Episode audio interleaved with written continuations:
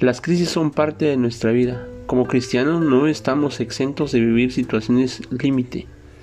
Dios no nos promete una vida sin problemas, nos promete que no los atravesaremos solos.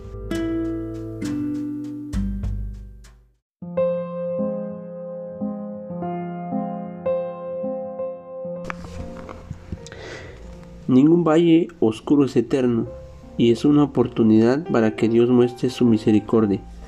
Es un momento para aferrarnos a su consuelo y compañía y para llevar esta bendición a otros. Estamos seguros no porque nos aferramos fuertemente a Jesús, sino porque Él nos sostiene fuertemente a nosotros.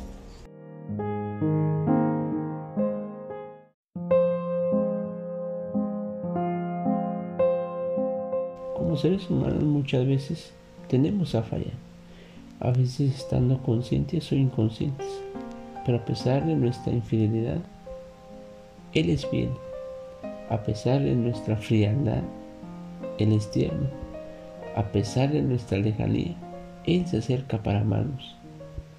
¿Cuánto daríamos por amar como nos amas?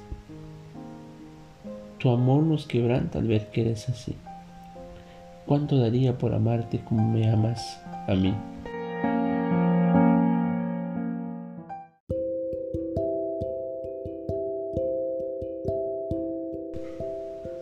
Encomienda a Jehová tus obras y tus pensamientos serán afirmados. Proverbio 16, 3.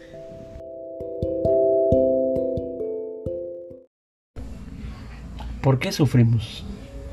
Muchas veces hacemos ese tipo de preguntas. El dolor es parte de la vida del ser humano. El dolor no representa un castigo, sino la forma en que la naturaleza nos avisa que algo no funciona correctamente. Dice que el mensajero de Dios es el dolor para hablarle a un mundo sordo.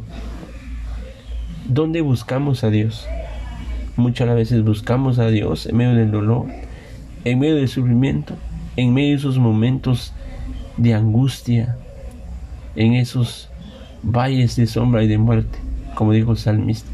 ¿Recuerda la historia de, Jonás? En la oración de Jonás dice, entonces oró Jonás a Jehová su Dios desde el vientre del pez y dijo, por invoqué mi angustia a Jehová y él me oyó desde el seno del Seol, clamé y mi voz oíste. ¿Dónde exclama Jonás? Eh, dentro de la boca del pez. Es decir, cuando estamos sumergidos en angustia, cuando estamos en los problemas, en adversidades, ahí buscamos a Dios. Por eso que el dolor es una oportunidad de crecimiento.